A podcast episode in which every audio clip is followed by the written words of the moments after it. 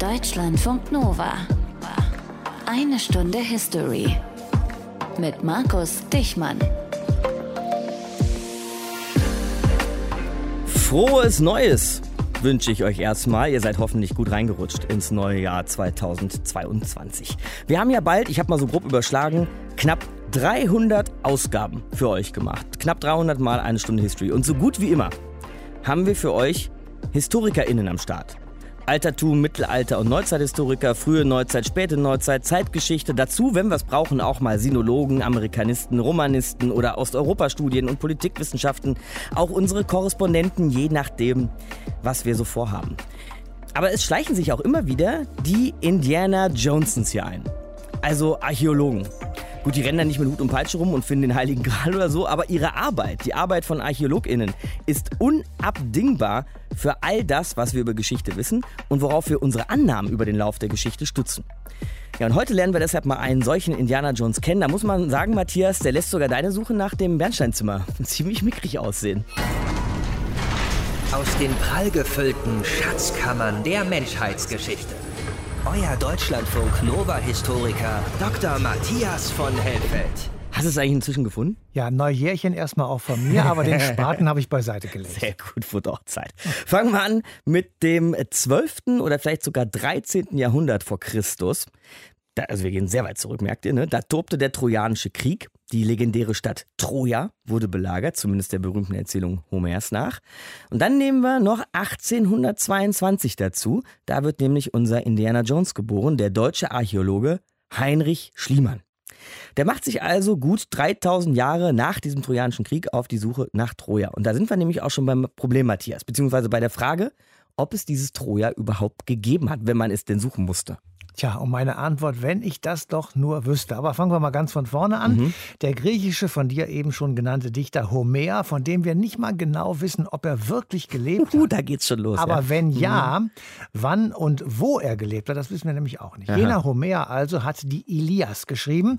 Darin geht es als zentrales Ereignis um den Trojanischen Krieg, der ausbricht, weil die schöne Helena, die Frau des Menelaos, des Königs von Sparta, durch Paris, den Sohn des trojanischen Königs, entführt wird. Das lassen die Griechen sich natürlich nicht gefallen und sie ziehen gegen Troja in den Krieg und sie belagern diese Stadt zehn Jahre lang. Das Ganze endet mit einer uns sehr bekannten Geschichte, nämlich mit einem hölzernen Pferd, das auf Anraten eines gewissen Odysseus von den Griechen gebaut wird. Mhm. Darin sind Krieger versteckt. Gegen den Rat der ebenfalls berühmten Kassandra holen die Trojaner das Pferd in die Stadt. Die Krieger stürmen heraus, öffnen die Stadttore von innen und die Griechen strömen herein und überwältigen die Trojaner. Das berühmte trojanische Pferd voll mit Griechen, die dann die Trojaner platt machen. Matthias, ob das so gewesen war? Da kann ich jetzt nicht. sagen, das weiß ich auch ja. nicht. Es soll stattgefunden haben im 13. oder im 12. Jahrhundert vor Christus. Aber es gibt eben auch viele, die halten das alles für fiktiv. Nach Homer hat Troja bei den Dardanellen gelegen, also im Nordwesten der heutigen Türkei. Dort hat es um 1300 vor Christus ein Erdbeben gegeben. Dabei soll auch eine Stadt zerstört worden sein. Und Homer, der beschreibt nun die Zerstörung Trojas durch ein Erdbeben. Also hat Schliemann, unsere heutige Hauptfigur, dort begonnen zu graben, wo Homers Angaben und Altertumsforschung jedenfalls einigermaßen identisch waren. Das war an einem Hügel namens Hirsalik im Nordwesten der Türkei. Aber alles steht und fällt damit, dass man an die Geschichte von Homer glaubt. Jetzt gibt es aber eben, Gott sei Dank, Archäologen wie den jetzt gerade von dir schon erwähnten Schliemann und ganze Generationen internationaler Forscher, die ihm gefolgt sind. Was sagen die denn? Naja, es gab vor 20, 30 Jahren, also sozusagen in unserer Zeit, eine regelrechte Troja-Debatte. Und der Hauptstreitpunkt war eben, war Troja tatsächlich, wie bei Homer beschrieben, eine historische Tatsache? Oder war Troja vielmehr Teil der griechischen Mythologie, einer ruhmreichen Geschichte der eigenen Vorfahren, die aber samt und sonders ausgedacht war. Und es gab drei Themen, bei denen sich die Historiker nicht einig waren. Erstens, war Troja, wenn es denn existiert hat, ein wichtiger Handelsplatz an den Dardanellen? Zweitens. War Troja identisch mit der in den Quellen genannten Stadt Vilusa, die im Westen Kleinasiens gelegen war? Und drittens ist schließlich noch unklar, ob Troja nun der griechischen Staatenwelt oder doch eher dem Orient zuzuordnen wäre. Also Fragen über Fragen, die sich entlang der Grabung von Heinrich Schliemann ergeben. Da hat Heinrich Schliemann also einiges ins Rollen gebracht, als er übrigens erstmal ziemlich unbedarft angefangen hat, in der Türkei nach Troja zu graben. Was das heißen soll, unbedarftes Graben. Das erzählt uns jetzt für eine Stunde History Wiebke Lehnhoff.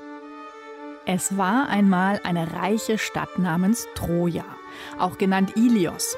Dort lebte in einer langen Reihe von Herrschern der König Priamos mit seinem Sohn Paris. Doch als Paris die verheiratete schöne Helena entführte, da entbrannte ein Krieg zwischen Troja und Mykene aus dem Großkönigreich Griechenland. Dabei wurde Troja lange belagert. Schließlich besiegelte eine List das Schicksal der Stadt. Die griechischen Soldaten versteckten sich in einem riesigen hölzernen Pferd und drangen so in die Stadt ein. Troja wurde niedergebrannt und nur wenige Menschen entkamen. Das erzählen Legenden der griechischen und römischen Mythologie und auch die berühmte Ilias des Dichters Homer. Aber ob es Troja wirklich gegeben hat, das glaubt im 19. Jahrhundert fast niemand mehr. Trotzdem gibt es vereinzelt Menschen, die versuchen, Troja zu finden.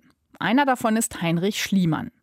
Er wird 1822 in eine mecklenburgische Pastorenfamilie geboren.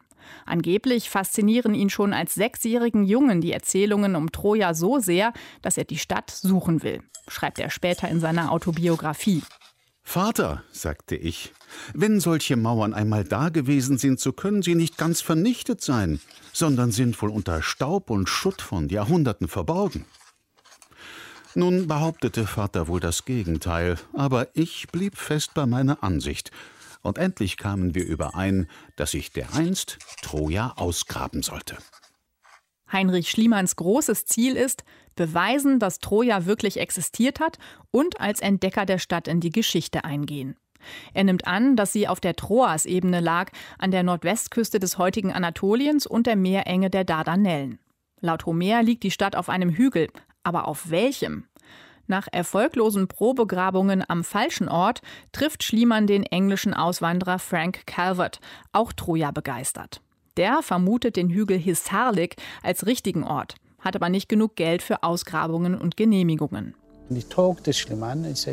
Also schlug er Schliemann vor, lassen Sie uns zusammenarbeiten.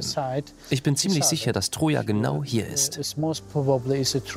Das sagt Rüstem Aslan, der heute an diesem Ort die Ausgrabungen leitet. Denn die dauern immer noch an. Aber erstmal dauert es drei Jahre, bis das Osmanische Reich eine offizielle Grabungslizenz erteilt. Ungeduldig fängt Schliemann vorher illegal an zu graben und entdeckt dabei schon auf etwa drei Metern Tiefe mehrere Siedlungsschichten. Er will bis runter auf den Felsen graben lassen, wo er Homers Troja vermutet. Damit kann er endlich im Oktober 1871 anfangen. Der frühere Grabungsleiter in Troja, Ernst Pernitschka, beschreibt, He decided der Graben sollte einen Querschnitt durch den Hügel bilden. In der modernen Archäologie würde man einen Grabhügel in Quadranten unterteilen und systematisch freilegen. Schliemann schlug einfach eine große Schneise in den Fels. Dabei fallen jüngere Siedlungsschichten der Grabung zum Opfer. Im dritten Jahr der Grabung stoßen die Arbeiter auf eine verkohlte Schicht. Das niedergebrannte Troja, glaubt Schliemann und lässt weitergraben. Und dann am 31. Mai 1873 macht Schliemann angeblich ganz alleine den Sensationsfund. Er entdeckt Gold, gräbt weiter und hat am Ende rund 8000 Artefakte, darunter Dolche, Kelche und goldenen Schmuck. Das muss der Schatz des Priamos sein.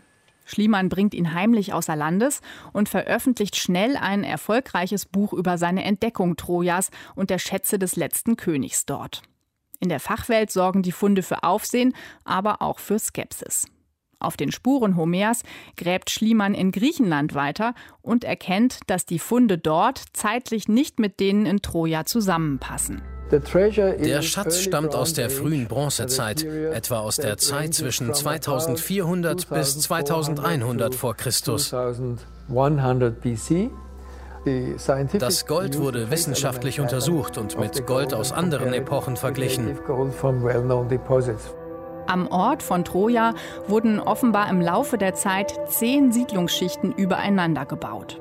Und Heinrich Schliemann hat mit seiner tiefen Grabung Tempelruinen freigelegt, die fast 4000 Jahre alt sind. Sie werden heute der Siedlung Troja II zugeordnet.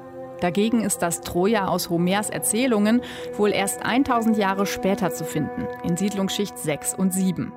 Daran hat Schliemann in seinem Eifer einfach vorbeigegraben und es in Teilen sogar zerstört. Wiebke Lehnhoff über einen echten Indiana Jones seiner Zunft über Heinrich Schliemann.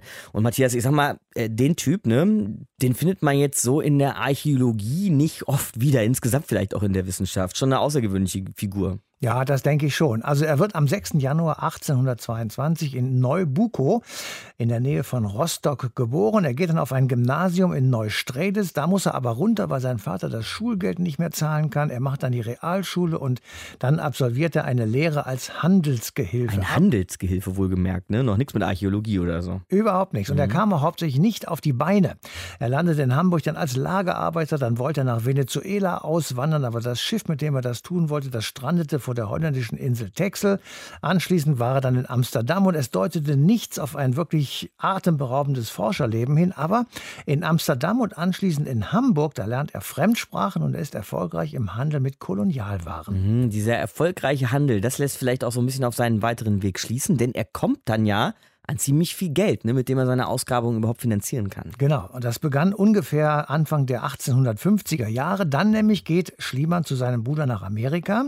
Er versucht sich dort als Goldsucher während des kalifornischen Goldrausches. Er gründet in Sacramento eine Bank für Goldhandel mhm. und er investiert das Geld, das er dabei verdient, in den Ausbau des amerikanischen Eisenbahnnetzes. 1852 heiratet er eine russische Kaufmannstochter, aber richtig viel Geld verdient er etwas später später, nämlich mit dem von uns auch schon mal erwähnten Krimkrieg.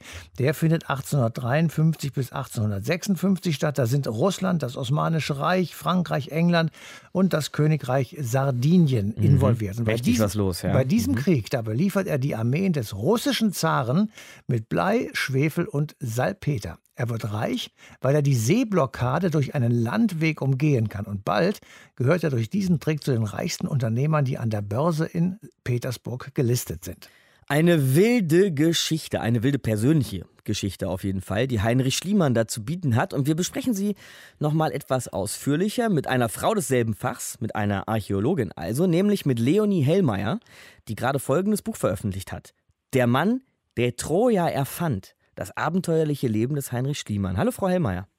Hallo, Herr Dichmann. Ich nehme mal an, Frau Hellmeier, Sie waren in einem früheren Leben nicht Goldschürferin und haben auch keine Kriegsgeschäfte an der Schwarzmeerküste gemacht. Also dieser äh, Heinrich Schliemann, der ist nicht gerade ein typischer Archäologe. Nein, ist er nicht. Auf keinen Fall.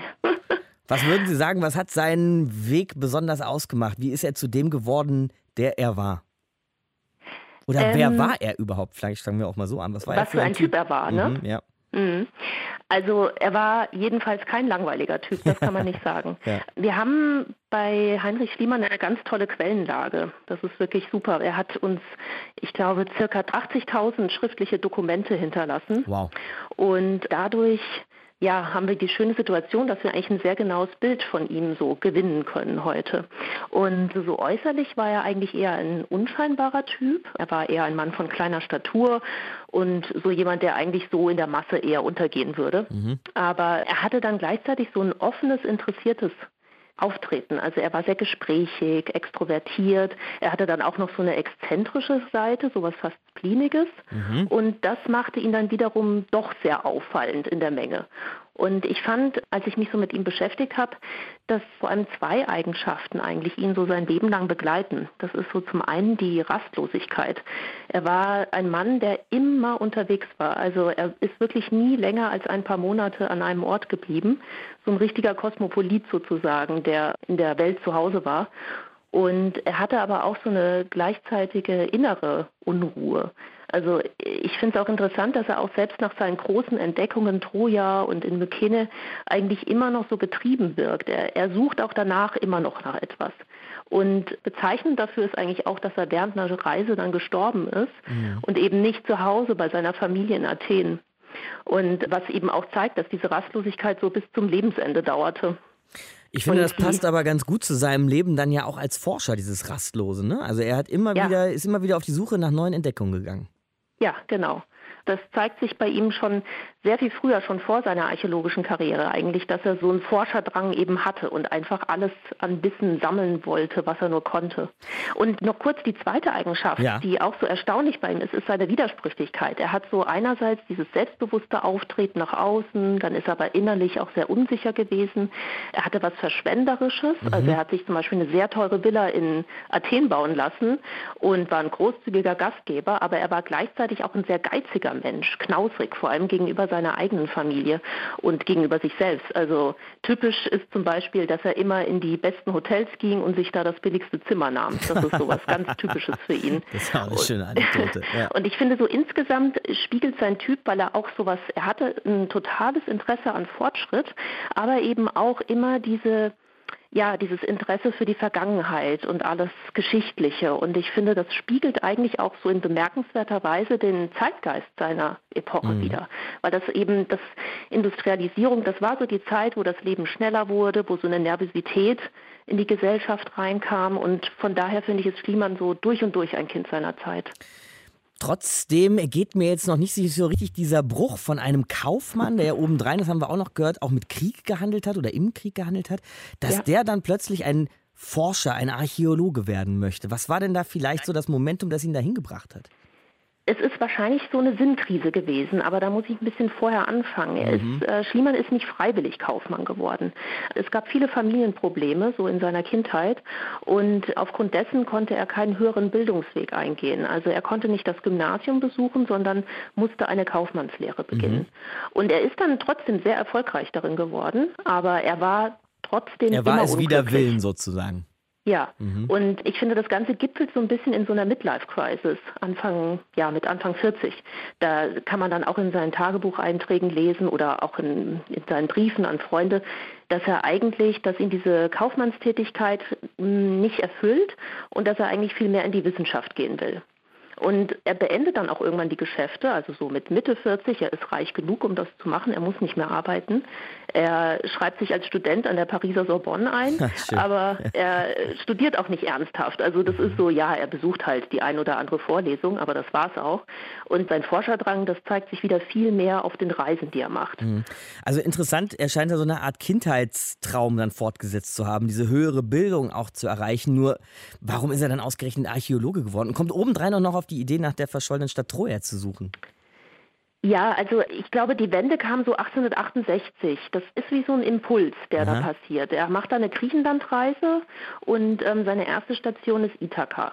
Und da beschreibt er selber, wie er mit einer Homer-Ausgabe in der Hand durch die Gegend spaziert und wirklich darin wie in so einem Geschichtsbuch liest mhm. und auf diese Weise versucht, den Palast des Odysseus zu finden. Und das finde ich ist, ja, auch wie er das beschreibt. Er, er sagt dann auch an irgendeiner Stelle, das ist so das reinste Glück, das ihm da widerfahren ist. Die Suche nach seinen Homer homerischen Helden. Und ich würde sagen, so der eine Punkt ist wirklich, dass die Begeisterung für die homerischen Eben ihn so in die Archäologie reingebracht hat. Mhm. Und warum das jetzt ausgerechnet Troja war, das ist wiederum, es ist so, dass Troja damals ein sehr allgegenwärtiges Thema war. Aha. Wieso? Also das kam nicht so aus dem Nichts heraus. Ja. Das war 19. Jahrhundert Industrialisierung, das war einerseits sehr zukunftsorientiert, aber es gab halt auch total tiefe Umbrüche in der Gesellschaft, die uns eigentlich auch bis heute prägen. Und ich glaube, gerade in so Zeiten des Wandels, da ist das dann auch oft so, dass Menschen irgendwie nach einer Konstante wieder suchen. Da nach, nach man die alten Geschichten wieder aus, Ja, Sie? genau, mhm. nach Tradition, irgendwas, was sie kennen, was irgendwie immer da ist, was ihnen so ein bisschen eine Sicherheit und Stabilität gibt. Und deswegen interessierten sich die Menschen auch wieder oder erstmals so richtig für die Menschheitsgeschichte. Und Troja wiederum, das war halt bei all diesen geschichtlichen Themen so ein ganz besonderer Erinnerungsort, weil die homerischen Eben eigentlich schon ja seit Jahrtausenden so zum kulturellen Gedächtnis von Europa gehörten.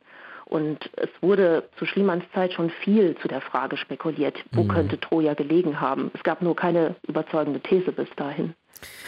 Kurze persönliche Frage noch, Frau Hellmeier. Immerhin sind Sie ja auch ausgebildete Archäologin. Was bedeutet Ihnen dieser Mensch Schliemann eigentlich? Ist der für Sie Inspirationsquelle, Held, Fabelgeschichte, vielleicht nur ein schräger Vogel? Was wär's? Wahrscheinlich alles auf einmal. Ja. Nein, er ist so vielschichtig. Es war so spannend, sich mit diesen Menschen auseinanderzusetzen. Und ich fand auch gerade so diesen Mythos herunterzubrechen. Also er hat ja auch nicht nur nach einem Mythos gesucht, sondern auch selbst sich so, so einen Mythos um sich selbst geschaffen. Er war ein Selbstinszenierer. Mhm. Und das war total spannend, das einfach zu sehen und dann aber auch in so eine Zeit zu tauchen, wo ich mich so ganz oft gefragt habe, wie kann das sein, dass da schon 200 Jahre zwischen mir und dieser Zeit liegen? Weil ich mhm. habe mich oft so, dieser Lebensrhythmus, der damals so schnell wurde und dieser Druck auch, den Schliemann sich auferlegt hat, das, ich konnte das total gut an vielen Stellen nachvollziehen. Und ich hatte so das Gefühl, dass es damals ist viel passiert, was uns so bis heute prägt in gewisser Weise. Der Mann, der Troja erfand, das abenteuerliche Leben des Heinrich Schliemann, so heißt das Buch von Leonie Hellmeier. Gerade habt ihr sie gehört in einer Stunde History. Frau Hellmeier, vielen Dank. Ja, herzlichen Dank.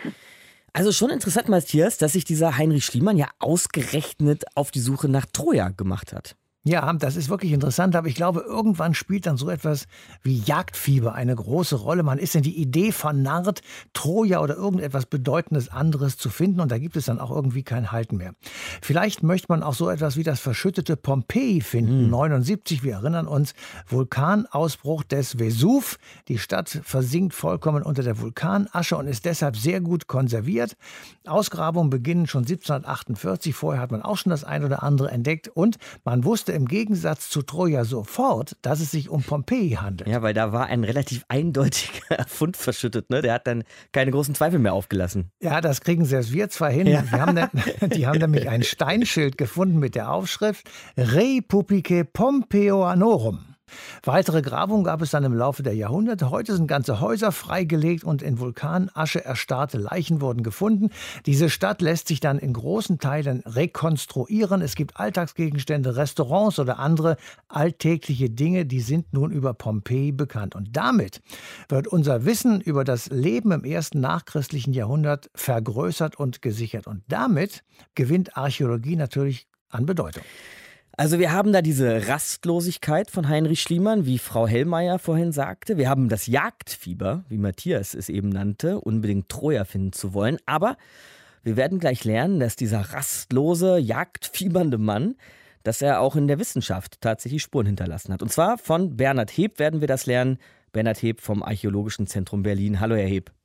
Hallo, Herr. Der Herr Schliemann, Heinrich Schliemann, wird wohl, nach dem, was wir alles gehört haben, erst recht unbedarft an die Sache rangegangen sein, an die Archäologie, hat dann aber doch Ideen und Methoden entwickelt, die bis heute Gültigkeit haben. Ist das so? Das kann man so sagen, ja. Er ist als einer der ersten überhaupt an einen prähistorischen Siedlungshügel herangegangen und hat sich herangewagt und hat dann auch gezwungenermaßen eigene Methoden entwickeln müssen, um überhaupt mit den Fundmengen und mit den stratigraphischen Abfolgen, das heißt mit den Siedlungsspuren, mhm. überhaupt klarzukommen und sie interpretieren zu können. Nehmen Sie uns mal mit zu so einer Ausgrabungsstätte. Wie ist Schliemann da vorgegangen? Also Schliemann ist tatsächlich am Anfang sehr unbedarft nach Troja gereist und war sicherlich der Meinung, dass das mykenische Troja bzw. das Troja der homerischen Helden sehr einfach zu finden sei. Und zwar müsse es ganz unten im Siedlungshügel liegen. Mhm. Er hat dann auch gleich angefangen, großflächig diesen Hügel abzugraben. Das ist etwas, was man ihm heute methodisch auch noch vorwirft, weil er eben dadurch am Anfang sehr viel zerstört hat und beiseite geräumt hat. Mhm, ziemlich raubeinig die Methode, ja, einfach mal drauf losbuddeln sozusagen. Man kann die als brachial bezeichnen, mhm, auf jeden ja. Fall. Ja. Aber mhm. da muss man immer bedenken, dass er keine Vorbilder hatte. Und er hat dann eben in die Tiefe geschaut und hat sich in die Tiefe vorgegraben und hat dann aber peu à peu bemerkt, dass die Sache doch komplizierter und komplexer ist, als er in seiner naiven Herangehensweise am Anfang vielleicht geglaubt hat. Was hat er dann für Methoden entwickelt? Er hat tatsächlich eigentlich die stratigraphische Methode vielleicht am Anfang unwissentlich entwickelt. Das heißt, ihm war relativ schnell klar, dass er in diesem Siedlungshügel Hisarlik, was wir heute als Troja kennen, eben auf verschiedene Siedlungsschichten stößt von der die untersten die ältesten sind und die obersten naturgemäß die jüngsten, was für ihn aber damals gar nicht so trivial war. Und er hat begriffen, dass es eben Zusammenhänge gibt, dass es Abfolgen gibt von Schichten, dass Gebäude gewissen Schichten zuzuordnen sind. Das alles hat er entwickelt. Wie macht man das dann aber tatsächlich vor Ort in der Ausgrabungsstelle? Also zum Beispiel diese berühmten Gräben, die sich durch so eine Ausgrabungsstelle ziehen. Das ist ja auch schon so seine Idee gewesen, ne? Dieser sogenannte Schliemann-Graben ist mhm. heute keine Methode mehr. Das okay, heißt, das macht man, man, nicht mehr. Nein, das macht man okay. nicht mehr. Man geht heute A, viel kleinflächiger vor in der Regel. Das heißt, die Flächen, die man heutzutage ausgräbt, sind sehr viel gezielter. Sie sind nicht mehr brachial durch eine Siedlungsstelle hindurch oder durch ein Gräberfeld hindurch, sondern man wählt schon sehr genau aus. Mhm. Hat natürlich auch ganz andere Prospektionsmethoden heute. Das heißt, man kann beispielsweise durch geophysikalische Messungen oder andere Oberflächenabmessungen kann man ohne den Spaten anzusetzen schon grundsätzlich sagen, was einen im Boden erwartet. Und das konnte Schliemann natürlich nicht im 19. Jahrhundert. Mhm. Das heißt, es ist mehr so die grundsätzliche Geisteshaltung, wie man an so eine Ausgrabung rangeht, die Schliemann geprägt hat? Ich glaube, bei ihm ist es tatsächlich so, dass er eben mit einer gewissen Naivität rangegangen ist und auch mit so einem gewissen Abenteurertum. Ihm war, glaube ich, am Anfang noch nicht so ganz klar, was er da vorfand. Und vielleicht war ihm auch nicht so ganz klar, dass er sich tatsächlich als Pionier in eine neue Wissenschaft hinein entwickelt hat. Es war bei ihm am Anfang, glaube ich, tatsächlich zunächst einfach der Wunsch, vielleicht auch die Helden seiner Kindheit zu finden und die Spuren nachzufühlen. Mhm. Was dann aber tatsächlich im Hintergrund sonst noch in seinem Kopf ablief, das lässt sich natürlich heutzutage kaum noch interpretieren. Wenn Sie denn heute auf Ausgrabungen gehen, Herr Heb, habe ich gesehen, das kommt schon immer noch mal wieder vor bei Ihnen, auch im, im Arbeitsalltag. Was machen Sie vielleicht so, wie es Schliemann damals getan hat? Ich glaube, man sucht sich die Stellen, die man untersucht, schon sehr genau aus. Und vor allem hat man eine Fragestellung, die man im Vordergrund definiert und im Vorlauf auch dann abprüft. Bei ihm war die Fragestellung vielleicht am Anfang etwas unwissenschaftlicher, als man das heute tut, aber man geht nicht unvorbereitet auf eine Fundstelle. Und äh, man hat im Endeffekt schon ein gewisses Ziel beziehungsweise mindestens eine Fragestellung im Hinterkopf, die man beantwortet haben möchte. Mhm. Und von daher ist das Herangehen von Schliemann jetzt nicht außerordentlich gewesen. Mhm. Vielleicht reden wir mal drüber, was er dann auch tatsächlich gefunden hat. Zum Beispiel den Schatz des Priamos gilt als Kernstück seiner Entdeckung. Und jetzt wird es auch gleich schon wieder mythisch erhebt, denn Priamos, das soll ja nun der sagenumwobene König Trojas gewesen sein, von dem wir eben auch nicht wissen, ob es ihn tatsächlich gegeben hat oder nicht. Also was soll das sein, dieser Schatz des Priamos? Also der Schatz des Priamos ist zuvorderst ein Depotfund oder ein Schatzfund. Man nennt ihn auch in der Wissenschaft den sogenannten Schatzfund A, weil es der erste seiner Art auf Schliemanns Grabung war und auch der größte mhm. durchaus. Und es ist nichts anderes als ein Schatz, der in den frühbronzezeitlichen Schichten des Siedlungshügels verborgen war und den er 1873 eben ausgegraben hat. Die Benennung Schatz des Priamos geht auch auf Schliemann zurück, denn er hat diesen Fund als den letzten Beweis dafür herangezogen, dass hier ein mächtiger und reicher Fürst gelebt haben muss. Mhm.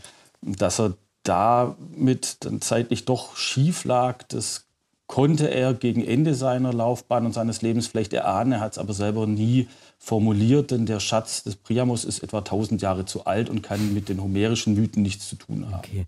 Was hat er denn aus Ihrer Sicht in Troja entdeckt, der Schliemann, was wirklich interessant ist, auch für die heutige Archäologie wirklich noch großen Wert hat? Naja, der Fundplatz als solcher hat natürlich großen Wert. Einmal, weil er in großen und breiten Schnitten ganz nach unten in die Tiefe auf den gewachsenen Felsen gekommen ist und hat damit Fundkonvolute herausgeholt und auch Schätze geborgen, die heute so kaum noch zu bergen sind, weil man in einem Siedlungshügel heute so großflächig gar nicht mehr bis nach unten durchgraben würde. Das ist das eine. Zum anderen hat er natürlich einfach auch äh, die Prähistorie Kleinasiens damit entdeckt. Er hat ähm, in Troja selber zum ersten Mal überhaupt prähistorische Schichten freigelegt. Er hat Gegenstände entdeckt, die völlig unbekannt waren von einer völlig unbekannten Kultur. Er hat Gegenstände definiert, die vorher überhaupt gar nicht vorstellbar waren. Man hatte, bis er tatsächlich angefangen hat zu graben, doch ein sehr klassisch antik ausgerichtetes Archäologieempfinden gehabt. Das heißt, alles, was klassisch griechisch oder römisch war, war Archäologie und alles, was prähistorisch davor, also vorklassisch war, war eigentlich uninteressant. Und er hat eben dann auch Fundgattungen beschrieben, er hat sich für Details interessiert, die so vor ihm und auch während seiner Zeit eigentlich klassische Archäologen überhaupt gar nicht interessiert hat. Das heißt, er hat tatsächlich eigentlich angefangen, die prähistorische Archäologie überhaupt zu formen oder zu definieren. Hm. Und er hat ja auch nicht nur in Troja gegraben. Eine sehr berühmte Schliemannsche Ausgrabungsstätte liegt zum Beispiel im Süden des heutigen Griechenlands, die bronzezeitliche Stadt Tyrinth. Da kann man sich auch ziemlich sicher sein, was gefunden wurde im Gegensatz zu Troja. Ist das vielleicht aus der Sicht eines Archäologen heute noch bedeutender einzuschätzen?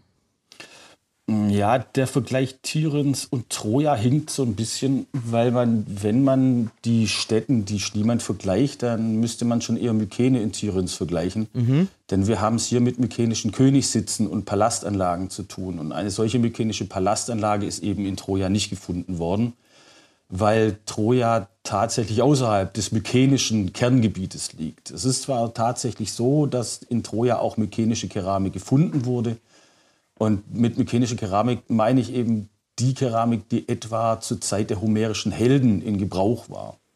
Und Tiryns selber hat dann noch mal eine ganz andere Bedeutung deswegen gekriegt, weil man dort zum ersten Mal diese sogenannten mykenischen Königspaläste wirklich definiert bekommen hat und zum ersten Mal auch ausgegraben bekommen hat. Und Schliemann hat sie zusammen mit seinem Assistenten Dörpfeld dann auch vorgelegt, diese Palastanlage, und hat damit tatsächlich auch diese mykenische Palastforschung begründet. Mhm. In Mykene gibt es auch einen Palast, der jedoch weniger gut erhalten war. Und von daher ist der Vergleich zwischen Mykene und Tiryns eigentlich zielführender als mykenische Königssitze als mit Troja selber. Aber wenn Sie mich danach fragen, was davon bedeutender ist, kann man das so nicht beantworten. Mhm. Das ist alles für seine Zeit und im 19. Jahrhundert alles Pionierarbeit gewesen und hat auf der einen Seite in Kleinasien die prähistorische Archäologie begründet und hat aber tatsächlich auch auf dem griechischen Festland dafür gesorgt, dass man bemerkt hat, dass es eben vor den klassischen Griechen eben auch Hochkulturen, bronzezeitliche Hochkulturen gegeben hat. Und das ist auch die Bedeutung für Tirens und Mykene. Mhm. Aber für uns alle mal spannend, dass Schliemann eben nicht nur da in Kleinasien seinen Fußabdruck hinterlassen hat, sondern auch in Griechenland. Und würden Sie so weit gehen, Herr Heb, ein Pionier der Archäologie ist? Er ist sicherlich der Pionier der prähistorischen Archäologie, ja. Und einer für das allgemeine Fach auf jeden Fall auch, ja. Sagt Bernhard Heb vom Archäologischen Zentrum Berlin. Danke, Herr Heb. Danke Ihnen auch. Auf Wiedersehen. Wir haben jetzt also ausführlich über einen großen Archäologen gesprochen und auch über eine große Geschichte der Archäologie. Aber wir wollen diese Disziplin, die Archäologie, noch mal ein bisschen besser kennenlernen und sie auch im Hier und Jetzt verorten.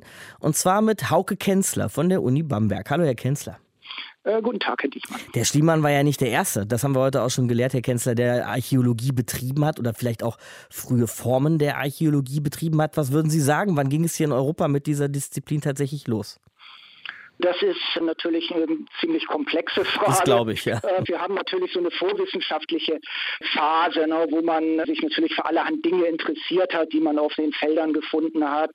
Äh, Steinbeile oder Urnen bei der Gartenarbeit, mhm. auch die Großsteingräber der Umgebung, aber so eine richtige, ja, quasi wissenschaftliche Beschäftigung, wollen wir mal sagen, die gibt es seit der Renaissance, wo man also anknüpfen wollte an äh, die römische Antike jetzt auch materielle Hinterlassenschaften gesucht hat und ähm, daraus so eine gewisse Antikenbegeisterung entstanden ist und die dann auch auf eine wissenschaftliche Ebene gehoben mhm. wird, wo dann eben ja im 18. Jahrhundert, im frühen 18. Jahrhundert dann auch die ersten wirklich größeren Ausgrabungen in Pompeji oder Herculaneum dann daraus resultieren. Also wir verorten die auch tatsächlich in Italien dann diese frühe Archäologie?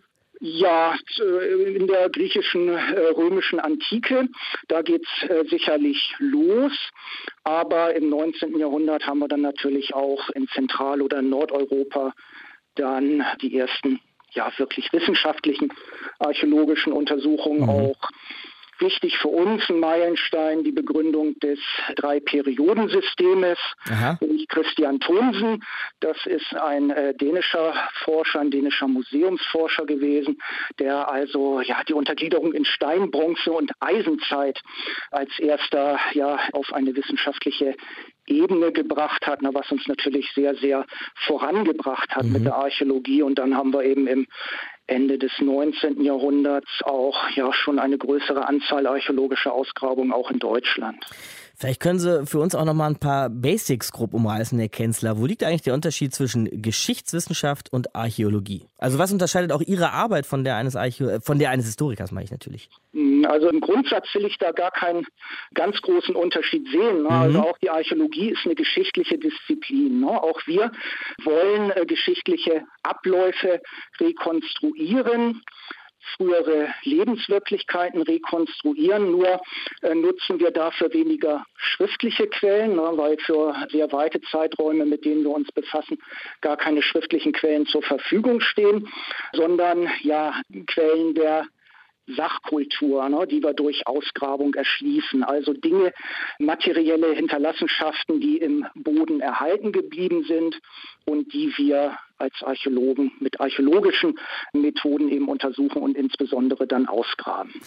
Wie gehen Sie so vor bei einer Ausgrabung? Es wird ja nicht einfach irgendwo, irgendwann einfach mal so zufällig angefangen zu buddeln, sondern das äh, hat ja ein Konzept. Genau, also im, im, Grundsatz muss man unterscheiden zwischen Forschungsgrabung und Rettungsgrabung. Ne? Mhm. Bei einer Forschungsgrabung, wie sie Universitäten oder Forschungsinstitutionen durchführen, da hat man bestimmte Fragestellungen ne, und sucht sich einen Platz aus, der dafür geeignet ist, um hier archäologische Untersuchungen zu machen, die eben diese konkreten Fragen klären können.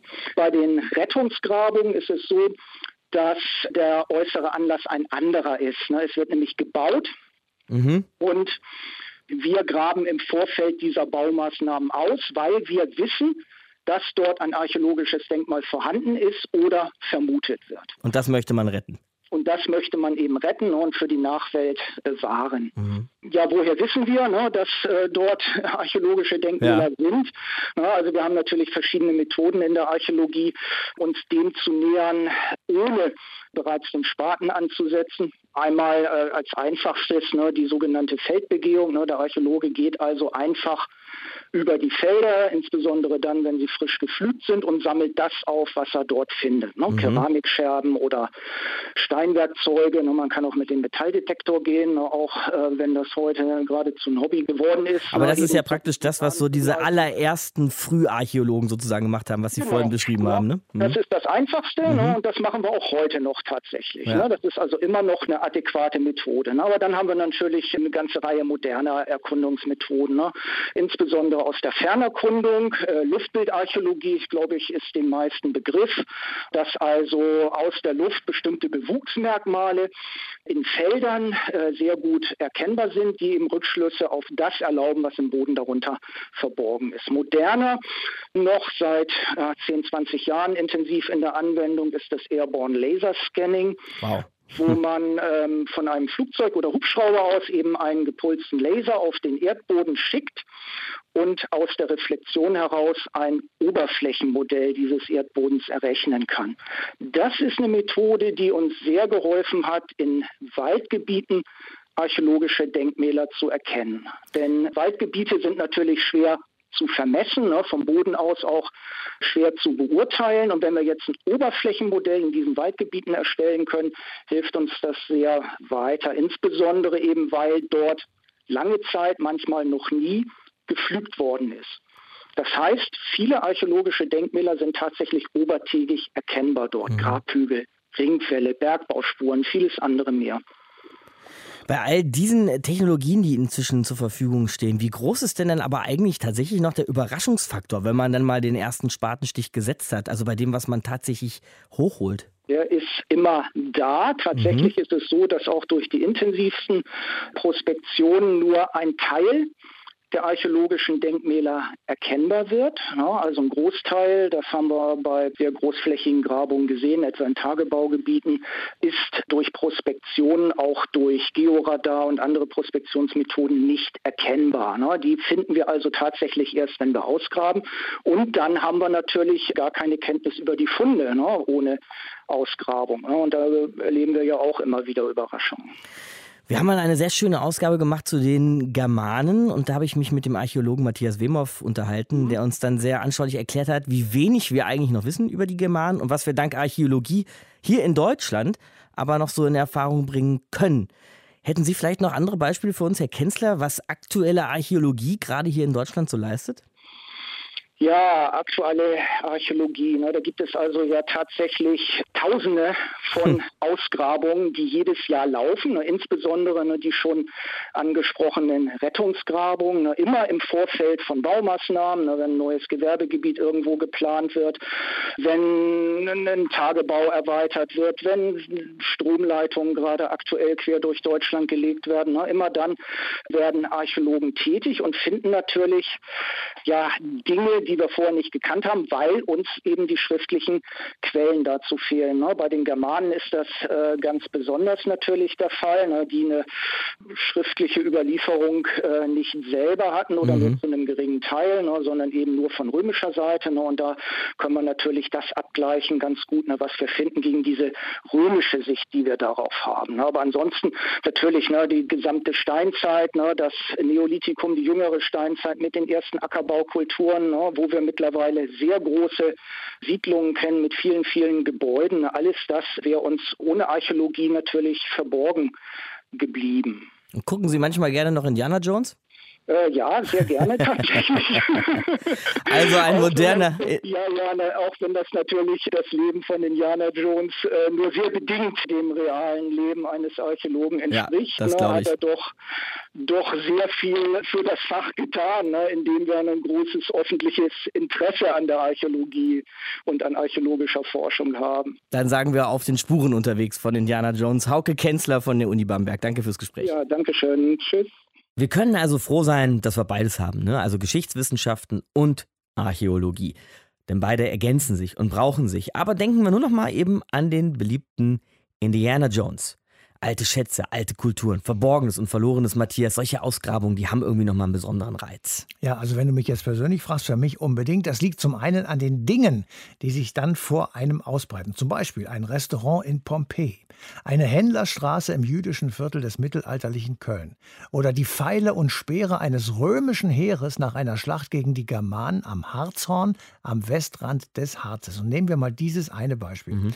Diese besagte Schlacht am Harzhorn hat 235 1930 stattgefunden. Das ergeben nämlich Münzen, die man dort gefunden hat, mit den entsprechenden Kaiserporträts drauf, in diesem Falle von Kaiser Maximus Trax. Und wir wissen aus den Funden, wie damals gekämpft wurde welche Waffen verwendet wurden und wie die römischen Soldaten gekleidet waren und vieles andere mehr. So etwas können wir auch aus den Quellen rekonstruieren, aber dann sind wir angewiesen auf die richtigen Darstellungen in den Quellen, die wir benutzen und auf die Niederschrift eines Ereignisses, das muss dann frei von politischer oder anderer Einflussnahme sein.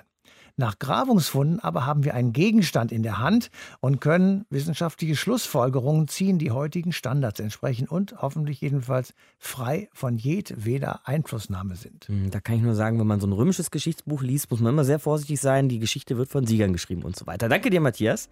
Und danke euch auch da draußen für heute, für eine Stunde History über die Archäologie. Und man muss sagen, Nächstes Mal gibt es das ziemliche Kontrastprogramm, denn viel zeitgeschichtlicher als dann wird es bei uns selten, denn wir gehen nur 20 Jahre zurück und finden trotzdem einen historischen Meilenstein, nämlich die Öffnung des Camps X-Ray in Guantanamo. Folter, Verhöre und der moralische Verfall des Westens, dann hier in einer Stunde History. Ich bin Markus Dichmann und wünsche euch eine schöne Woche. Macht's gut. Deutschlandfunk Nova. Eine Stunde History. Jeden Freitag neu auf deutschlandfunknova.de und überall, wo es Podcasts gibt. Deine Podcasts.